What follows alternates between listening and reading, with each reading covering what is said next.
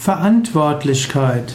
Verantwortlichkeit hat etwas mit Verantwortung zu tun und auch mit verantwortlich.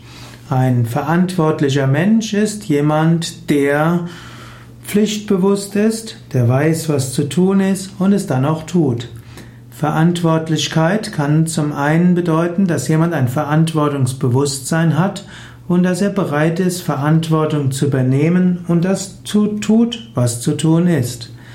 Verantwortlichkeit bedeutet auch den Bereich, für den man zuständig ist. So kann man zum Beispiel sagen, dass etwas nicht in seine Verantwortlichkeit fällt. Oder man kann sagen, dass das die Verantwortlichkeit ist von jemand anderem.